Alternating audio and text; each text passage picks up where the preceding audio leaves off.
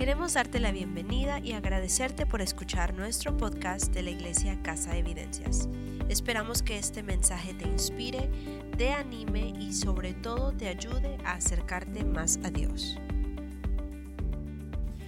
Quiero cerrar un ciclo, si lo pudiéramos llamar así. Desde la primera semana de diciembre estábamos en la preparación del 2020 y quiero hoy dar el último mensaje precisamente de esa preparación para luego empezar a, producir ese fruto. La Biblia menciona, como decía David, que la palabra de Dios es como un grano que es sembrado en un buen terreno y ese terreno es tu corazón. Pero el propósito de Dios es que produzca mucho fruto. No que se quede pequeño, sino que produzca y produzca sano y produzca muy bien. Y quiero cerrar, y yo soy alguien que creo que esto de lo que yo voy a hablar hoy fue una de las luchas más grandes que yo tuve para poder generar un buen camino en el Señor y para que en la misma semilla no creciera más cizaña. Usted sabe que hay una parábola que dice que la semilla fue sembrada, pero parte de ella cayó al lado de la cizaña. Y la cizaña es como parecido a esa hojarasca que ahoga la semilla. Y yo trataba, y a cuántos nos pasa, que tratamos de que nuestra vida en Cristo crezca, fructifique. Pero algo que quiero que se lleven esta mañana es porque tal vez hay cizaña, hay hojarasca que tiene que ser quitada. Y uno de estos mensajes, uno dice, pero ¿qué pudiera ser aquello que está tapando mi fructificación? Yo he conocido que tal vez la mayor batalla entre el bien y el mal está en esto, entre la verdad y el engaño. Porque al final fuimos rodeados de tantas cosas que ni sabemos si son ciertas o no. Y siempre he hablado, y principalmente el año pasado hablé mucho de lo que es información y de lo que es investigación. Porque al final hay, hay un concepto por un suceso que ocurrió en mi vida y a partir de ahí sembré toda la visión y el futuro. Y aunque no nos dimos cuenta, diseñamos un proyecto de vida y no necesariamente es un proyecto de vida fructífero. Me gustaría que esta mañana usted abriera su corazón, abriera todos sus pensamientos para la palabra de Dios. Y le puse por título a este mensaje el escandaloso sonido de la honestidad. El escandaloso sonido de la honestidad. ¿Por qué le puse escandaloso? Porque él de por sí mismo gime, grita, queriendo ser escuchado.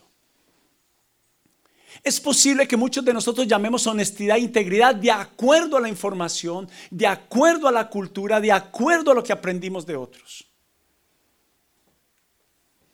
Y yo le puse acá, inicia con un amoroso susurro, hablando de la honestidad. Comienza, hija, hijo, habla la verdad.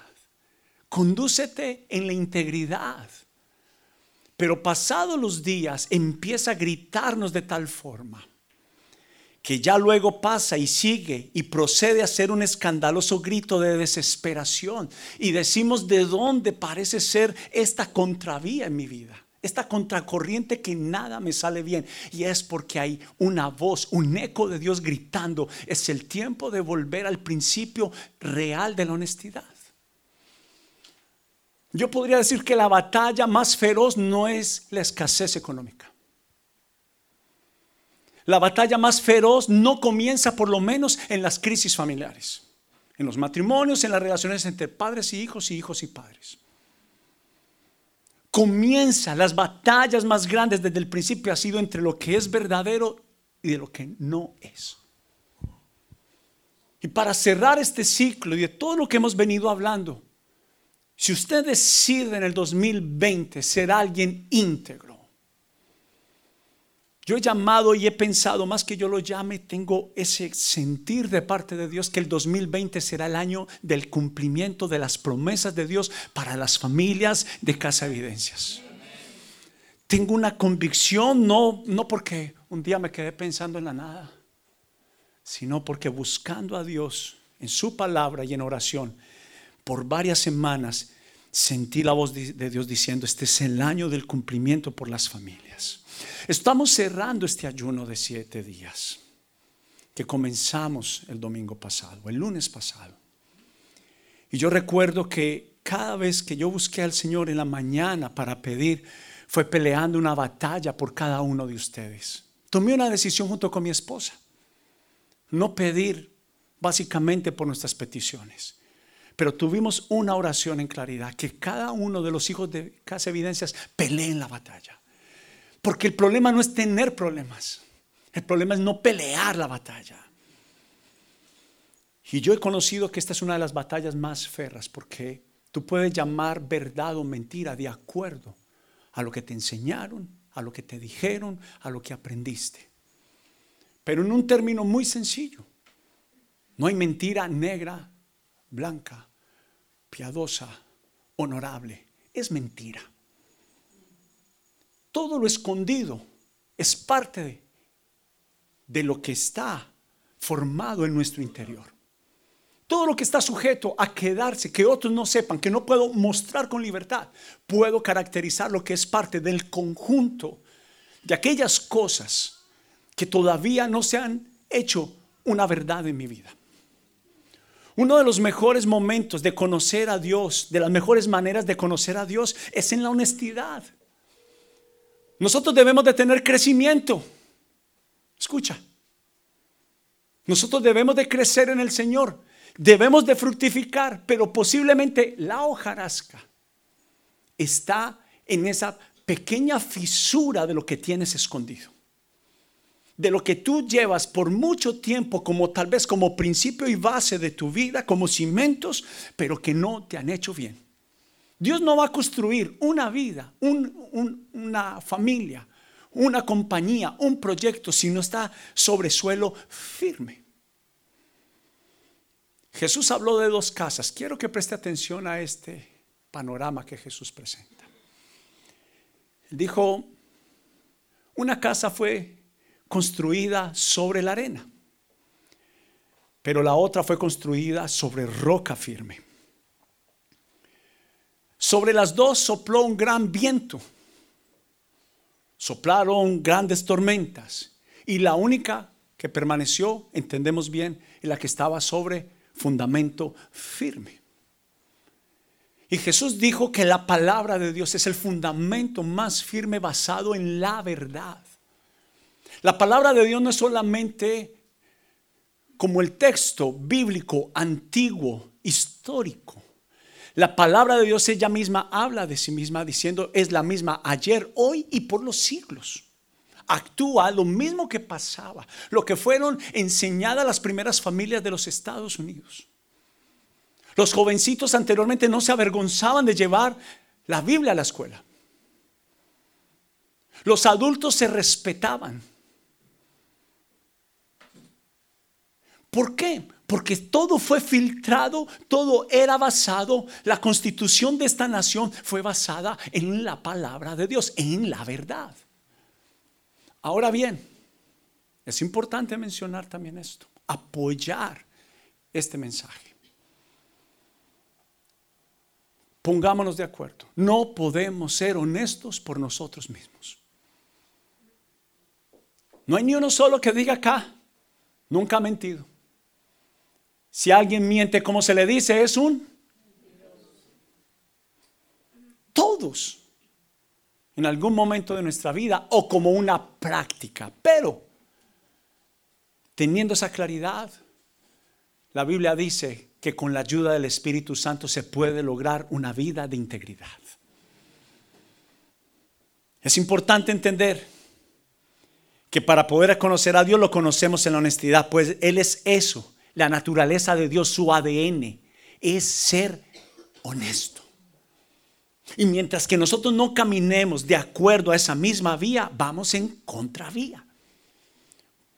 Cuando utilizamos lo escondido y lo que no es verdad como fundamento de nuestra vida, ¿qué pasa? Llegan lo que construiste hoy con una mentira, soplaron los grandes vientos, Porque no hay ni una sola vida, un solo proyecto, ni una sola familia que no vaya a pasar por los grandes vientos, por las tormentas. Si usted cree que aquí vamos a decir y vendimos un evangelio fácil, ah, ah, la Biblia ya promete que va a haber grandes tormentas, pero ¿qué dice Jesús? Los que fueron cimentados en la roca de la verdad permanecerán, van a quedar estables y van a poder contar su historia otros. La Biblia dice que no hay engaño en Dios y que si nosotros engañamos es porque no lo conocemos. O sea que si usted todavía tiene prácticas de engaño, de esconder, es bueno, no es condenarle, es bueno decir, hey, es bueno mirar la investigación. Pero se puede. Dice también la honestidad clama con gemidos por ser escuchada. Literalmente yo escucho muchas veces. Las veces que mi papá y mi mamá, me decían, habían tantos dichos, a ver, papás y mamás, que nos decían nuestros padres también, el que miente, roba. Se la saben casi todos. Los jóvenes dicen, ay, no escuchamos. ¿Qué tiene que ver la mentira con el robar? Investigue con el papá y los abuelos. ¿Qué otro adagio hay? Una mentira trae otra mentira. Es insostenible, es imposible avanzar por medio del engaño. Pero yo quiero que usted conecte este mensaje a lo importante que es comenzar un año con rectitud, pero un año que puede marcar una historia en tu vida. Puedes tomar la decisión de hacer un cambio radical. Y la decisión no está en otros, la decisión está en ti. Dijo el apóstol Juan las siguientes palabras en las cartas, no en el Evangelio. Dijo, todo aquel que tiene esta esperanza en Él, se purificará a sí mismo y a sí mismo como Él es puro. ¿Cuál esperanza? La esperanza que al tomar decisiones correctas como el de caminar en la honestidad y en la verdad, te parecerás más a Jesús. Aló. Y qué alegría que uno no tenga que estar a distancia de Dios, sino tan cercano que Jesús está llamándonos con amor a decirte, hija, todo lo que tú necesitas es disponer tu corazón, permitirme ser el salvador de esa deshonestidad, de eso que tienes escondido, de eso que te hace daño, de eso que te está causando una gravedad dentro de ti. Y yo voy a hacer lo demás. Esta generación actúa de acuerdo a lo que ve y a lo que aprende, no a lo que investiga. Y lo dije aquí una vez, el papá que tiene una deuda y lo llama a don Juan a cobrarle. Y contesta el niño de dos años con su voz delgadita, menudita y pequeña. Y el niño dice, hola don Juan. Y el papá por detrás diciéndole, dígale que yo no estoy. Y esa fue la base y el fundamento sobre el cual fueron sembrados nuestros hijos. Y yo quiero que hagamos ese análisis. Porque esta generación actúa de acuerdo. Nosotros somos nuestra CPU, nuestra mente. Es de acuerdo a lo que vimos hacer a nuestros abuelos, a nuestros padres a la generación, a lo que vemos de nuestros amigos, porque tal vez papá y mamá pudieron haber sembrado muchos años, pero por la seducción y la atracción a lo fácil, a lo instantáneo, que no necesariamente es lo que permanece. Rápidamente corremos seducidos a actuar con desenfreno en contra de la honestidad. Y yo he encontrado que el orificio más grande sobre toda familia es la deshonestidad. Es el tiempo de mostrar las claves a la esposa. Es el tiempo de tener juntos en la familia, viendo el internet, juntos, no a solas ni a escondidas. Es el tiempo de no llevar los celulares a la habitación para dormir. Es el tiempo de confesar los pecados unos a otros como dice la palabra de Dios. Es el tiempo de caminar en la verdad. Medimos lo que es correcto y lo que no por lo que vemos y oímos alrededor, pero nunca podemos decir que eso es lo que Dios piensa que es verdad, lo que piensa de nosotros. Yo estoy convencido, escúcheme algo como un padre, escúcheme, y no importa que usted sea mayor que yo. Porque yo he escuchado a varios, pastor, usted es mi papá espiritual, pero yo soy mayor que usted. No importa. Yo me hago de 60 por usted. Pero déjeme darle este consejo. De cualquier cosa, yo he fallado en mi caminar con Dios.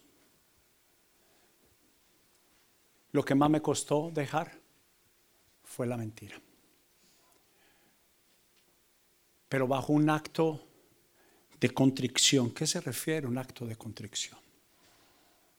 Dios ha prometido el bien, todo su bien para sus hijos, todo su bien. Como cualquier acuerdo y cualquier pacto se firma. ¿Sabe cómo lo firmaron en la antigüedad? Y parece ser como, ay, tan raro. Es que a veces lo de la Biblia es raro.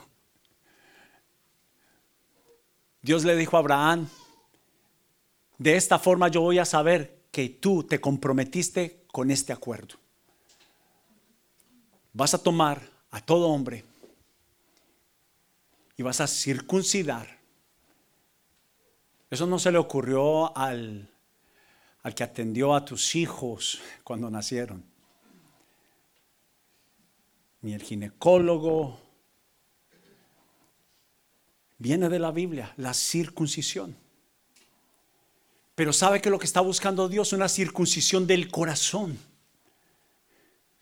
Rasga tu corazón. Es, en otras palabras, abre tu corazón completamente para que yo pueda entrar. Dios no va a entrar donde a Él no lo llaman, ni donde se lo piden. Dios va a venir a ayudarte con la honestidad el día que tú decidas circuncidar tu corazón. Dejar que Él se abra para que Dios pueda actuar. Y quiero darte en esta mañana tres pasos. Y me gustaría que primero fuéramos, busque por favor conmigo en Primera de Juan, capítulo 3. Primera de Juan, capítulo 3. Hágame un favor, dígale a la persona que está a su lado, dele un codo suavecito, ¿no? Esos que sacan el aire. Dígale, este mensaje no es para condenarte, este mensaje es para amarte. Vamos, hágalo. Si te está cayendo el guante, que te lo achantes, pero lo necesitas.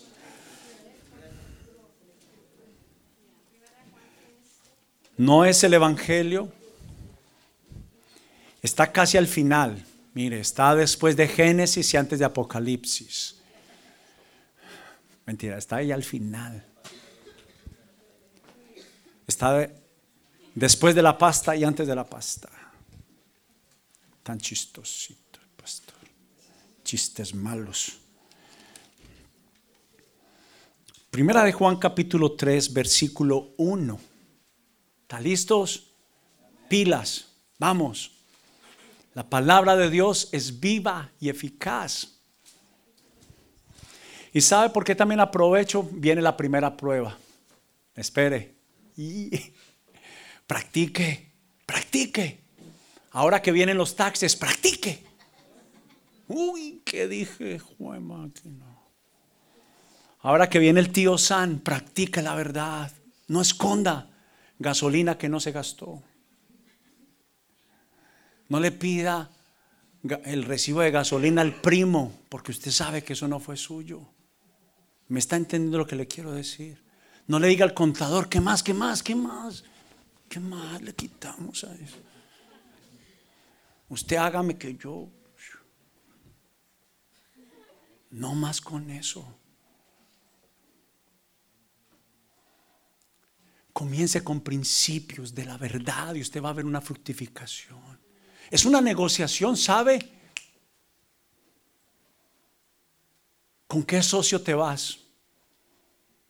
Si con Dios o con el engaño. Y déjame decirte, Dios paga bien.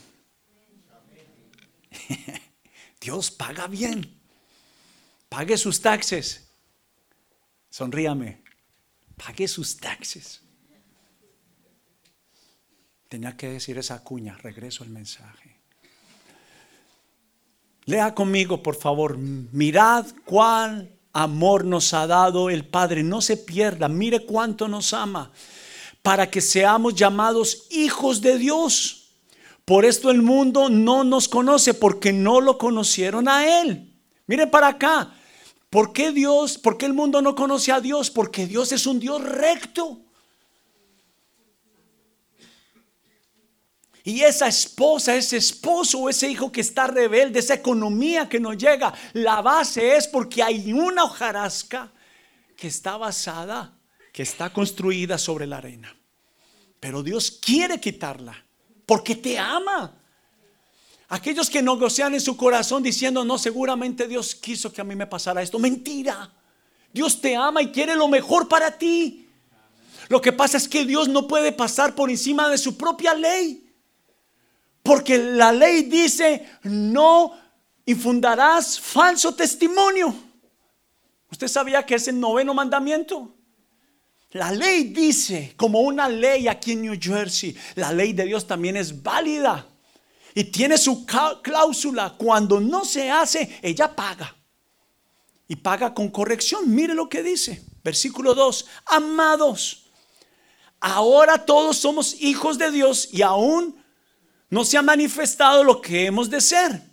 Pero sabemos que cuando Él se manifieste, o sea, la verdad, cuando le pidamos la verdad, la honestidad que no viene de nosotros, seremos semejantes a Él.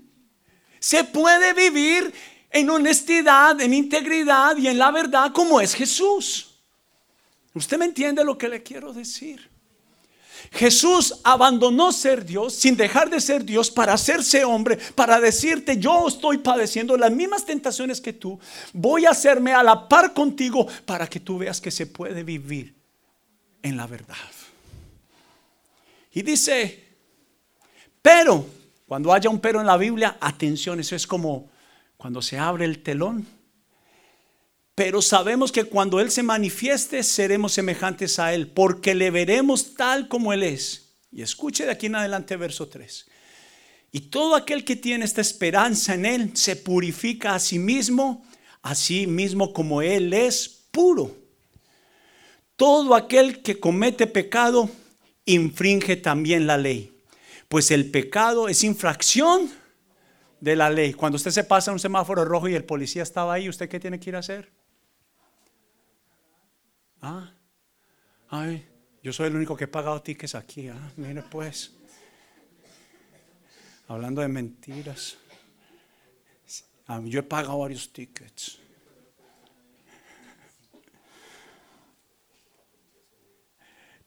Y dice versículo 5, y sabéis que Él apareció para quitar nuestros pecados. Míreme para acá un segundito.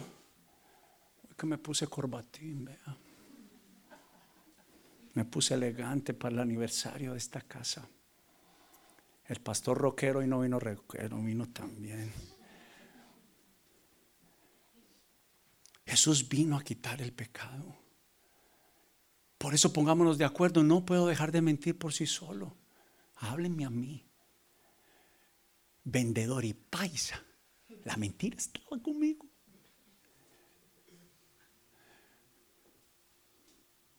Carretudo. Pero una vez fundamentado en la verdad, la Biblia dice que Él quita esa simiente pecaminosa, ese sentido, esa atracción que te lleva, que te jala. Oiga, algo que me pone a mí honesto y claro es que habían pecados que yo dejé y otros que me podían. Seamos honestos, quitémonos la máscara esta mañana. Ay. Comencemos a ser honestos con nosotros mismos. Hagamos un buen balance del año pasado. Y no le tengas miedo que aparezca rojo al comenzar, porque Dios quiere quitar ese saldo en rojo de tu vida. Pero comienza quitando el engaño, quitando el pecado de ti. ¿Sabe qué oraba el rey David? A mí me encanta la actitud del rey David, por si las moscas. Eso es un dicho, un adagio. No, no, no, por si las moscas yo mejor no voy allá. Porque ir allá, esa es la atracción que no necesitamos. Por si las moscas no voy a ver el celular a solas. Porque esa pornografía me hace daño a mí y a mi familia, porque eso estoy trayendo a mi casa. Por si las moscas no me voy a volver a hacer por esos amigos, no, no los voy a dejar de saludar, los voy a amar en Jesús. Pero por si las moscas, porque en verdad quiero caminar bien delante de Dios, pero sé que si estoy en esa mesa, no se trata de ellos. Escúcheme, yo no le estoy pidiendo que deje sus amistades. Yo no le estoy pidiendo que los abandone, que los deje saludar, ni mucho menos. Al contrario, muéstreles el amor de Cristo, pero no haga lo que ellos hacen. No practique lo que ellos practican. ¿Cuánta gente uno ha conocido en el mundo que al final dicen, cuando uno está en la mala, ¿dónde están los amigos? Y no son los amigos es la mala información que fueron construidos, que fueron edificados. Porque verdaderos amigos, ¿sabe quiénes son? No se trata de los amigos, se trata del producto que está dentro de esos amigos. Y si ese amigo es honesto, te acompañará toda la vida.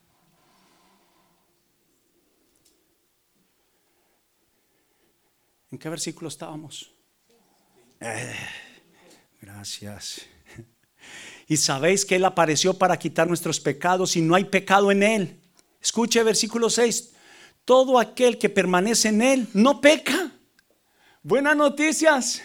Si usted permanece, si usted toma la decisión en este 2020, poner su vida sobre la roca, no sobre la arena, no sobre la horajarasca, sino sobre la honestidad y la verdad.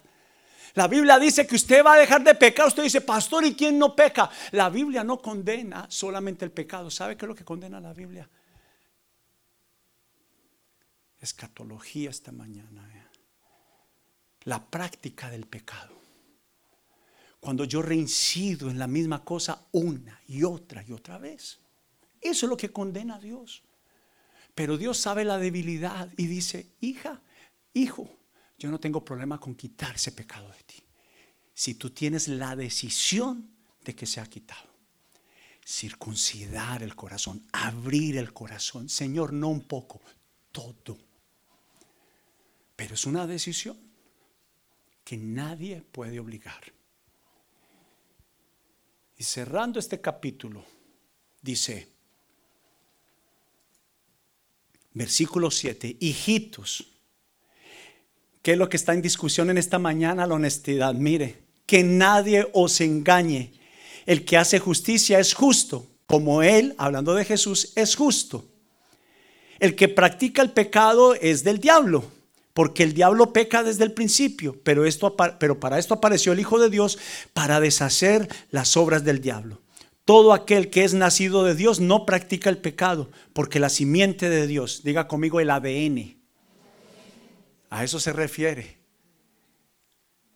El ADN nadie te lo puede quitar. Es la sangre que usted lleva por herencia. Lo mismo pasa que nuestro ADN estaba corrompido, corrupto. Lo heredamos de nuestros padres. Ahora no le vaya a decir a su papá, yo por su culpa es que yo actúo así.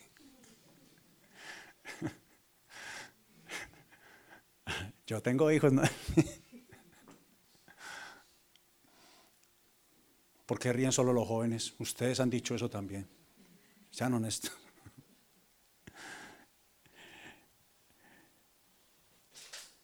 dice, pero el que es nacido de Dios no practica el pecado, porque la simiente de Dios permanece en él y no puede pecar, porque es nacido de Dios. Amén. ¿Sabe qué dice al final? Usted va a querer pecar. Va a venir Satanás. Va a venir la tentación y usted, a la que le decía bonita, ya como que parece que le hubieran puesto un nudo, un candado en la boca. Y usted dice, ¿por, ¿por qué? Porque usted hizo una fracción en su corazón. Y Dios vale, Dios lo hace. La buena noticia que le tengo en esta mañana es que estos tres simples pasos son el principio de caminar un 2020 con bases sólidas y, y inmediatamente evidente. Le animo a que evidencie en el momento que usted empiece a practicar la palabra de Dios. Si todo aquello que había sido imposible, vuelvo y repito, cualquier cosa. Voy a contarle un testimonio que estaba dudando si contarlo. Yo había escuchado, no, había leído, leí en, el, en un libro de, le recomiendo ese escritor, ¿A cuántos no les gusta leer? levante la mano, sea honesto. No les gusta leer, sea honesto. Aquí, Señor, míralos. El Señor pesa los corazones.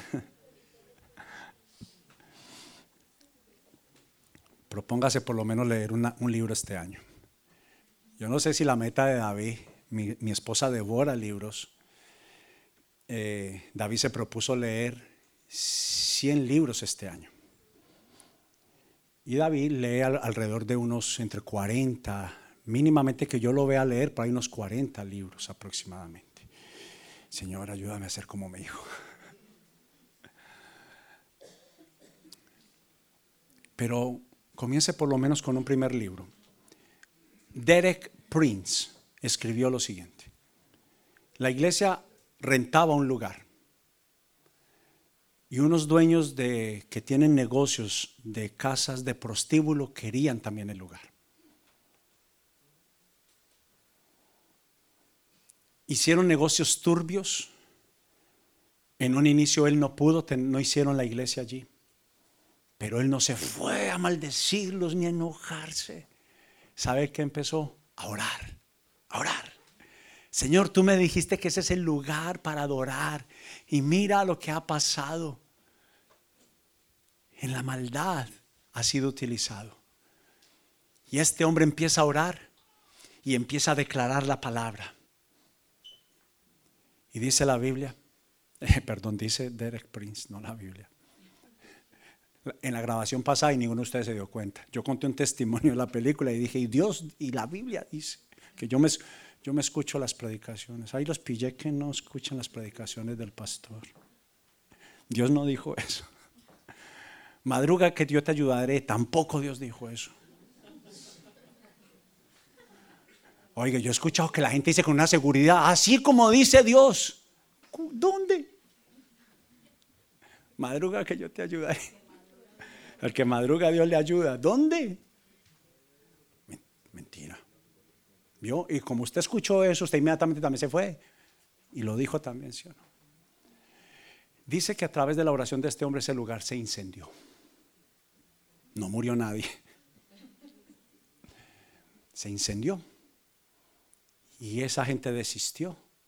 Y ellos pudieron no solamente rentar, sino comprar el lugar. Entonces, cuando yo leí eso, Señor, cuando yo paso por mi casa, hay un prostíbulo así grande. Y para llegar a la casa uno tiene que pasar y a mano izquierda.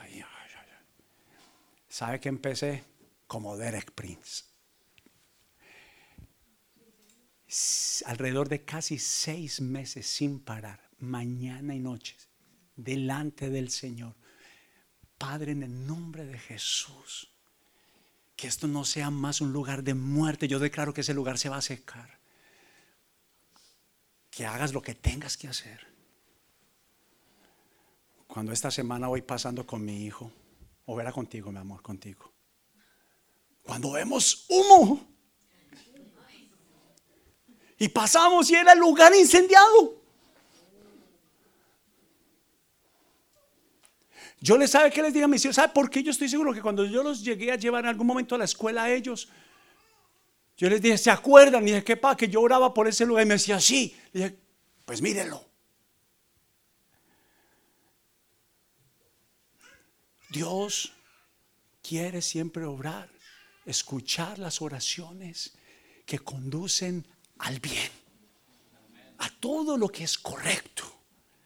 Y Dios va a respaldar todo lo que tú pidas si caminas en la maravillosa honestidad. Y estoy terminando. Tres principios. Si no está escribiendo, vuelva, entonces se compromete conmigo a, escuchar, se va a, ¿cómo se llama? A, Spotify, a SoundCloud y allí, y a la página, ah, ya está en la, no, mejor vaya a la página para que visite la página de Spotify también lo puede allí escuchar. Número uno, reconociendo mi estado de pecado. Escuche lo que dice la palabra de Dios. Este es el mensaje que hemos oído de Él y os anunciamos. Dios es luz y no hay ningunas tinieblas en Él. Si decimos que tenemos comunión con Él y andamos en tinieblas, mentimos y no practicamos la verdad. Escuche esto, si decimos que caminamos con Dios, pero no caminamos en la luz, en lo transparente, revíseme, escúlqueme. Amor, ¿quiere entrar a mi cuenta de Facebook? Hágale. Aquí está la clave. Y también la clave de la cuenta bancaria para que usted entre también. Ahí sí ya no hubo tantos ames, ahí ya se frunció el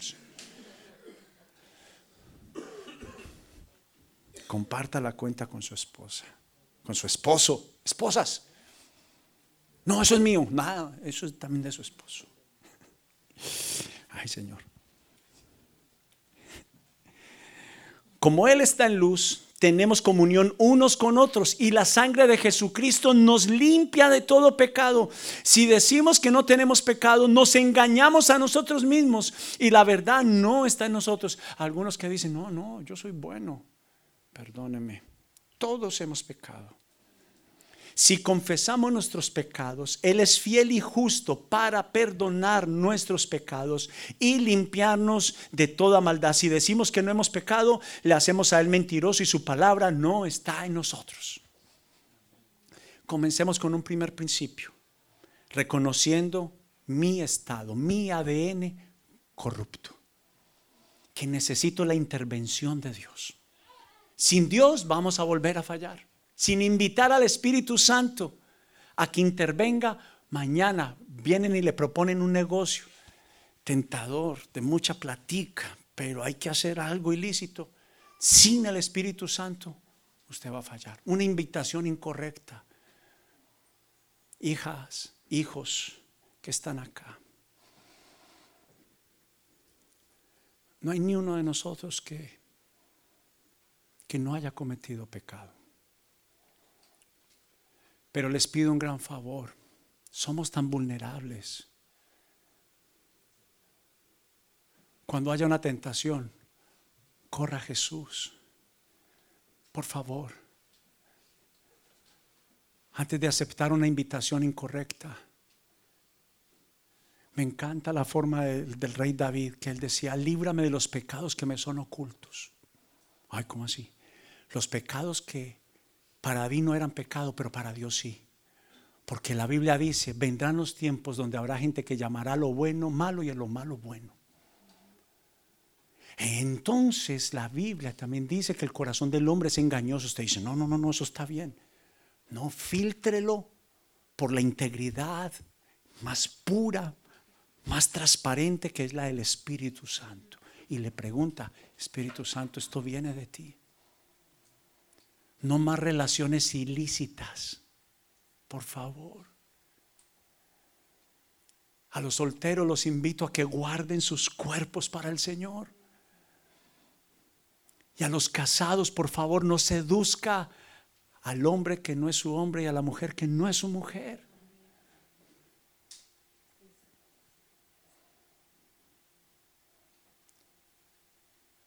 que confiese los pecados si el Espíritu Santo le guía. Pero quiero animarles a que pueda reconocer la condición de pecado. Número dos, pidiendo ayuda al Espíritu Santo. ¿Sabe por qué usted, por qué me preguntará a mí por qué el pastor habla tanto del Espíritu Santo? Porque es que Padre Dios, Jesús está en el cielo y el ayudador que Jesús nos envió es el Espíritu Santo. Jesús dijo que Él sería nuestra ayuda. Escuche bien, estoy terminando. No se, crea, no se crea autosuficiente. ¿Sabe que mi mayor calibrador, mi mayor gestor de la verdad es el Espíritu Santo? De tiempo en tiempo yo entro en oración para decirle, Espíritu Santo, dime, yo me creo una maravilla, pero yo sé que no soy tan maravilla. Porque hay gente que ya llega al estado del Superman espiritual. Y los Supermanes espirituales son los primeros que caen. Solo solamente son una pantalla, una visibilidad de superespirituales. Pero la condición de alguien es como la que Jesús dijo, Señor, sé propicio a mí, que soy pecador. Todos somos buenos, excelentes candidatos para pecar. ¿A cuánto les gustaría dejar de pecar? Otra vez los caché. Señor, ahí están, están pecando.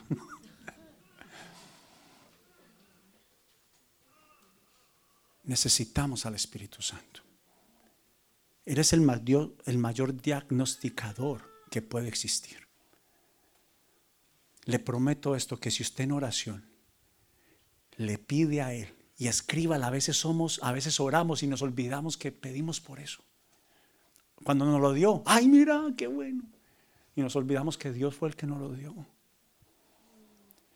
Pero tome una decisión un día, una mañana, una noche, de decirle, Espíritu Santo, si eres real, muéstrame mi condición y ayúdame con tu verdad. Escriba la fecha, pero escríbala y, y paténtela así en su cuarto, donde usted más va.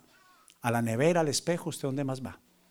Ahí, va, lo pone. Fecha, noche, día, mañana que le pedía Espíritu Santo su ayuda. Y a partir de ahí usted va a hacer un balance. Y yo quiero escuchar su testimonio aquí porque Él es real y funciona. Mire lo que dice la Biblia. Cuando venga el Espíritu de verdad, hablando del Espíritu Santo, Él los guiará a toda la verdad. ¿Cuánto necesitamos al Espíritu Santo? Porque Jesús lo llamó el Espíritu de qué? De la verdad. El que tiene comunión con el Espíritu Santo caminará en la verdad, detectará la verdad. Y yo no he encontrado un mejor ejercicio para poder comprender, que ya lo he mencionado acá como dos veces, pero el cajero, ¿cómo es entrenado? ¿Con billetes falsos o verdaderos? Con los verdaderos, para detectar fácilmente lo que es falso. Y quiero cerrar diciéndoles el tercero, queriendo agradar a Dios en todo.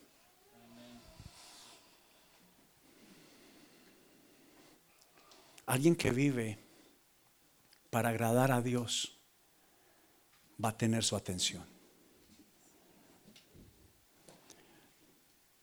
Reconocer mi estado de pecador, pedir la ayuda del Espíritu Santo y queriendo agradar a Dios en todo. Literalmente llamar su atención.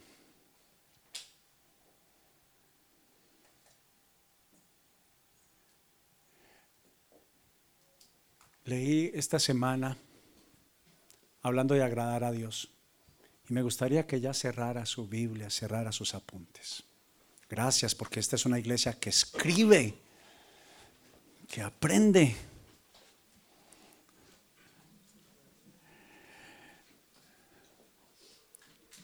Quiero cerrar diciendo este principio.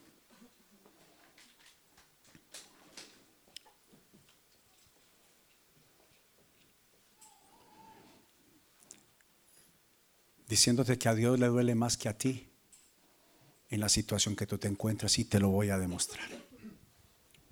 Te lo voy a demostrar. Porque mucha gente anda ofendida con Dios. Aún gente que quiere, quiere en verdad, escucha a su familia, ven a la iglesia. Porque quieren lo mejor de Dios para ti. Pero de una u otra forma, cada uno de nosotros hemos escuchado argumentos en nuestros pensamientos. No se pierda que por lo regular, siempre al final es que yo digo, dije 30 minutos de palabras para luego decir en, en dos, tres lo más importante. Y empezamos a negociar con esos argumentos. Y en la meditación de la palabra esta semana,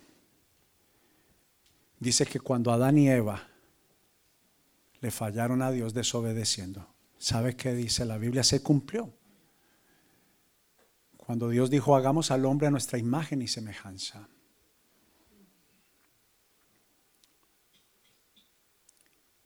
Y ese corazoncito hermoso que usted tiene, que le duele tanto lo que le pasa, fue diseñado de la misma imagen y semejanza de Dios. Dios tiene corazón. Porque a veces es necesario ponerse uno a pensar, meditar, conocer a Dios. Y si alguien te preguntara, ¿lo conoces? Ah, sí, me han hablado de él. No, no, no, no, no, no, no. ¿Qué él piensa de ti? ¿Cómo él habla? ¿Cómo es su voz? ¿Cómo es su esencia, su naturalidad? Pero todo es para decirte esto.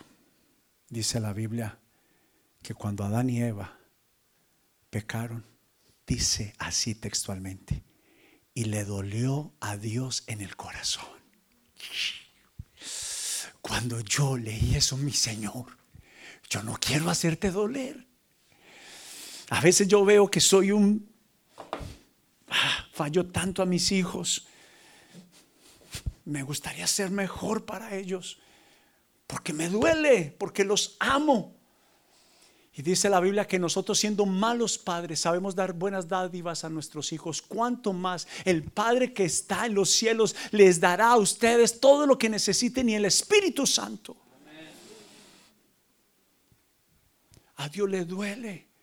Porque cuando tú pecas y caminas en el engaño, en lo escondido, Dios está diciendo, hijo, el único que se está haciendo daño eres tú, hija. Vas camino al abismo. Y le duele a Dios en el corazón. Pero si tú te levantas con una meta este año, voy a agradar a Dios. Y con esto quiero terminar. Lo que escribió Moisés, por eso Moisés me, me gusta a mí. tremendo líder. Ahora pues Israel, ahora pues casa evidencias. ¿Qué pide Jehová tu Dios de ti? Si Dios le preguntara a usted, Ashley, ¿sabe qué me gustaría que usted me regalara? Así es la pregunta que Dios está diciéndole a cada uno. Sino que respetes, que temas al Señor, que lo agrades que le saques una sonrisa, que vivas para Él, que ya no viva más para ti, porque cuando tú sacias tu carne, tu saciedad, tu corazón, estás pensando en ti y la respuesta está en el mismo vacío que te encuentras y vas a otro vacío, porque el único que puede llenar ese espacio es Dios. Y estoy terminando, dice, que andes en todos sus caminos ya no camine más en sentido contrario. Camine en dirección a Dios. Y que lo ames. Escuche, y que lo ames. Ámalo de todo corazón. Hermoso. Yo me sentía muy incómodo cuando le decía a Dios de otra forma. Papá, papi, padre. No me sentía muy cómodo. Pero recuerdan, era lo que había visto, lo que no hicieron en mí me impedía. Pero una vez conocido a Jesús, hermoso, mi Dios, mi Señor, vivo para Él. Dice que andes en todos sus caminos, que lo ames y que sirvas a Jehová tu Dios con todo tu corazón, con toda tu alma y que guardes los mandamientos de Jehová y sus estatutos que Él te prescribe hoy, para que tengas prosperidad prosperidad. He aquí, Jehová tu Dios, de Él son los cielos y los cielos de los cielos, la tierra y todas las cosas que en ella hay. Solamente de tus padres se agradó Jehová para amarlos y escogió su descendencia después de ellos. A ustedes, diga a mí, de entre todos, la escogió usted. Preciosa, príncipe de Dios, lo escogió a usted yo estaría más al aire. Entre todos esos cabezones me escogió a mí. Entre todas esas cosas peludas me escogió a mí. A los que se creen cosas peludas, usted no es peludo. No, sí es peluda, perdón. No sé qué calvo. Pero Dios te ama. Te ama. Señor, dígame que me ama, yo le demuestro. Dios te ama y te ama mucho. Y podemos orar diciendo que el escandaloso sonido de la honestidad ahora ya no será escandaloso, será parte de tu vida. Dale la cara a la gente, aun a los que no te gustan. No te pases de cera. Porque caminar en la verdad es uno no tener, no levantándola como para hacer un pecho de paloma y un pavo real. Pero no agaches la cabeza, mira los ojos. A mí me gusta estar con los jóvenes. Con, con ustedes también, perdón. Pero no me mire así que usted también está joven, tranquilo. Pero me gustaría orar. Espíritu Santo va a hacer algo maravilloso entre nosotros este año. Será sorprendente. Yo siento la presencia de Dios en esto. Yo siento que lo que no veías antes, lo vas a ver este año con claridad. Una vez más, muchas gracias por visitar nuestro podcast. Nuestro deseo en Casa Evidencias es amar a Dios y a las personas influenciando la comunidad y si te gustaría visitarnos, aprender más de nosotros o simplemente que oremos por ti, visítanos en nuestra página de internet casaevidencias.com y estaremos más que felices de apoyarte en lo que necesites. Nos vemos la próxima semana.